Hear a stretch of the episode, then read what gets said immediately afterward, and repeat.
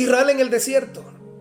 El medio fue el cielo, de donde cayó el maná durante 40 años. Pero nunca olvidemos que la fuente era Dios.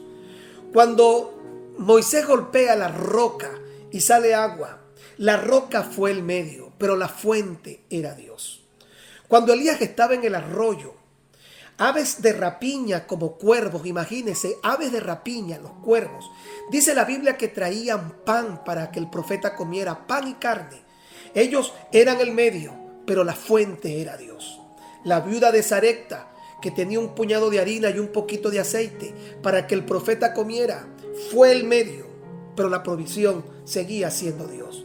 José y los graneros de Egipto fueron el medio, pero la provisión para Jacob y para su familia, la fuente para ellos siempre fue Dios. Y es interesante porque Dios movió a José muchos años antes, sin él saber que Dios lo hacía para convertirlo en el medio de provisión para que ellos pudieran tener la fuente inagotable y Dios salvara a su familia. A veces no sabemos por qué Dios nos está moviendo, por qué Dios nos lleva a hacer cosas, pero dentro del plan perfecto de Dios, todo está, diría el comediante mexicano, todo está fríamente calculado. Los panes y los peces de aquel niño en el desierto fue el medio pero la provisión que multiplicó para que comieran aquella multitud siempre fue Dios. La provisión siempre la va a traer Dios y va a usar cualquier medio, pero Él siempre será la fuente. Dios siempre será la fuente de nuestra provisión.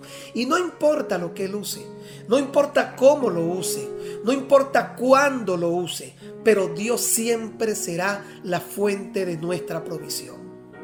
Quiero decirte el día de hoy que a pesar de las dificultades, la escasez que algunos puedan tener y lo agotado que puedan sentirse y cuán rebasada pueden estar sus capacidades, quiero decirles que Dios, el Dios del cielo, que es la fuente, siempre va a buscar el medio para que nosotros podamos recibir de su provisión.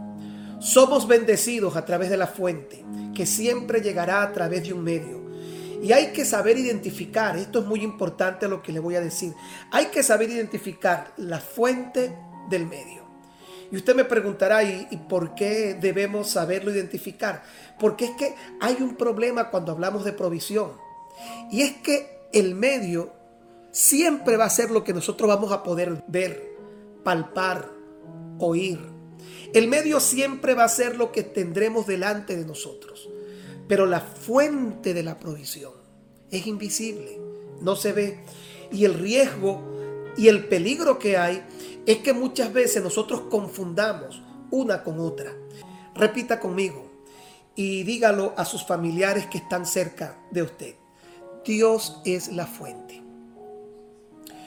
Tu trabajo es el medio, tus negocios son el medio, los prestamistas son el medio, el financista es el medio, ese familiar que se acuerda de ti o ese amigo que te ha beneficiado es el medio, pero Dios siempre será la fuente de nuestra provisión.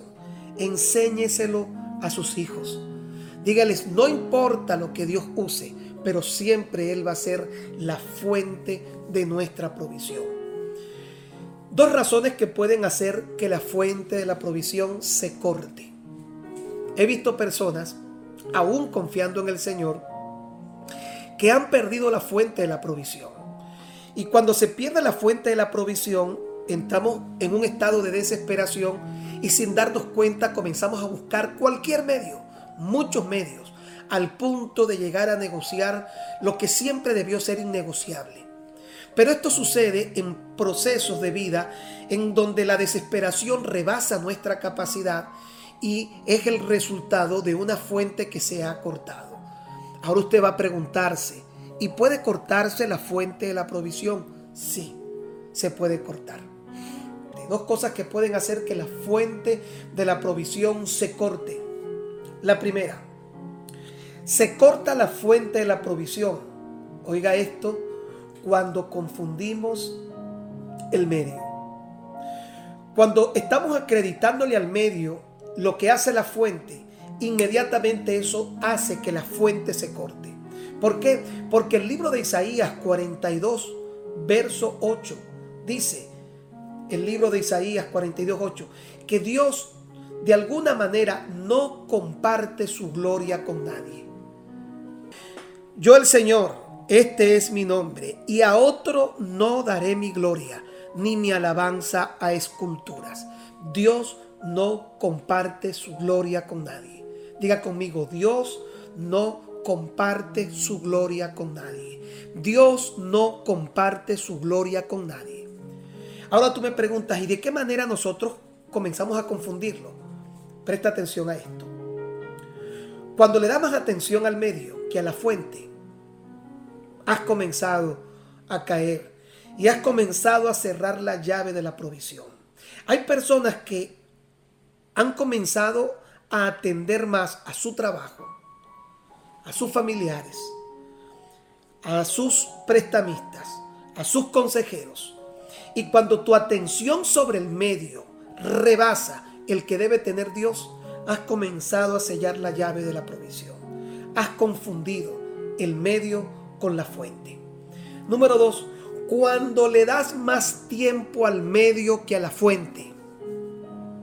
Hay personas que le dedican al trabajo y que le dedican al negocio y que le dedican a las personas con las que se sienten confiados tiempo que le quitan a Dios. No voy a la iglesia porque estoy trabajando. No voy a la iglesia porque voy a hacer un negocio. No voy a la iglesia porque voy a hacer aquello u, otra cosa. Cuando tú comienzas a darle más tiempo al medio que a la fuente, ya llevas la llave de la fuente por la mitad, comienzas a cerrarla. Cuando le das más mérito al medio que a la fuente, cuando comienzas a hablar, cuando comienzas a acreditar, cuando comienzas a decir lo que el medio ha hecho, pero no le das la gloria a Dios que es la fuente, finalmente has cerrado totalmente la provisión, la fuente de la provisión. Dice la Biblia en el libro de Jeremías 2.13, dos males ha hecho mi pueblo. Dos males. Uno, me dejaron a mí. ¿Cómo me dejaron?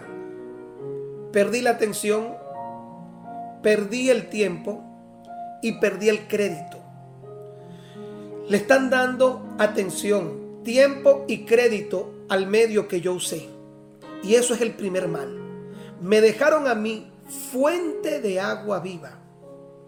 Y número dos, y cavaron para sí cisternas rotas que no retienen agua. Todos los medios que Dios pueda usar cuando comienzan a sustituir a la fuente son medios que tarde o temprano se van a romper y van a dejar de retener lo que tú necesitabas hasta encontrarte completa y totalmente seco. Pero Dios es la fuente de nuestra provisión. Cuantos en Él confían nunca serán avergonzados. Él es la fuente inagotable. Nunca jamás podrá dejar de brotar de Dios el bien, la misericordia, la bondad, la dicha. Dios es la fuente inagotable de bendición, de provisión, de abundancia para todos los que hemos decidido creer que Él es nuestra fuente, la fuente de nuestra provisión. Nada le faltará cuantos en Él confían. Los que confían en Él son como el monte de Sión, que no se mueve, sino que permanece para siempre. Él es la roca de nuestra salvación. Y esa misma roca, al ser golpeada por Moisés, se convirtió en la fuente de donde proveyó el agua que el pueblo necesitaba. Nuestra roca, nuestra fuente, el Dios en quien confiamos. Dios es más importante que el trabajo, que el amigo, que el negocio. Así que nunca dejes de darle atención en tu vida personal a la fuente. ni tampoco le des más tiempo al medio que a la fuente, y mucho menos intentes acreditarle al medio mérito que solamente lo tiene la fuente. Dios es la fuente de nuestra provisión. Y número dos, y para terminar, la segunda cosa que corta la fuente de la provisión. Cuando dejas de honrar a Dios y de ser generoso con lo que la fuente te da. Es interesante entender esto porque la fuente es la que nos provee. Mi Dios pues suplirá todo lo que me falte conforme sus riquezas en gloria. No he visto justo desamparado, ni su simiente que mendigue pan. Siempre habrá de parte de Dios como la fuente todo lo necesario para que nosotros podamos encontrarnos cubiertos de salud, de alimento, de finanza, para honrar nuestras deudas. Siempre vendrá de Dios, que es la fuente, lo que necesitamos y usará cualquier medio. Pero cuando dejamos de honrar la fuente y dejamos de ser generosos, entramos entonces a comenzar a cerrar la fuente de la provisión. Dos versículos para terminar. ¿Cómo honramos la fuente? Proverbios 3:9. Honra al Señor con tus bienes. Tus bienes, tu casa, tus muebles, tu televisor, tu vehículo, tus vehículos, tu comida, el dinero que tienes ahorrado en el banco, el dinero que tienes en este momento en tu casa, el dinero que está bajo la almohada, en la alcancía, en el bolsillo, en cualquier lugar prestado, todo eso es el resultado de la fuente, no del medio. El medio ha sido lo que Dios ha usado, pero la fuente te ha permitido tener todo lo que hasta hoy tú puedes visualizar con tu mano. Recuerda que la Biblia dice que el mundo que vemos fue hecho de lo que no se veía. Todo lo que tú tienes vino de lo que no se veía, de la palabra. Y esa palabra es la fuente. ¿Cómo tú honras a Dios con tus bienes? Cuando tú recuerdas que la fuente necesita seguir fluyendo para alcanzar y llenar de vida y esperanza a otras personas.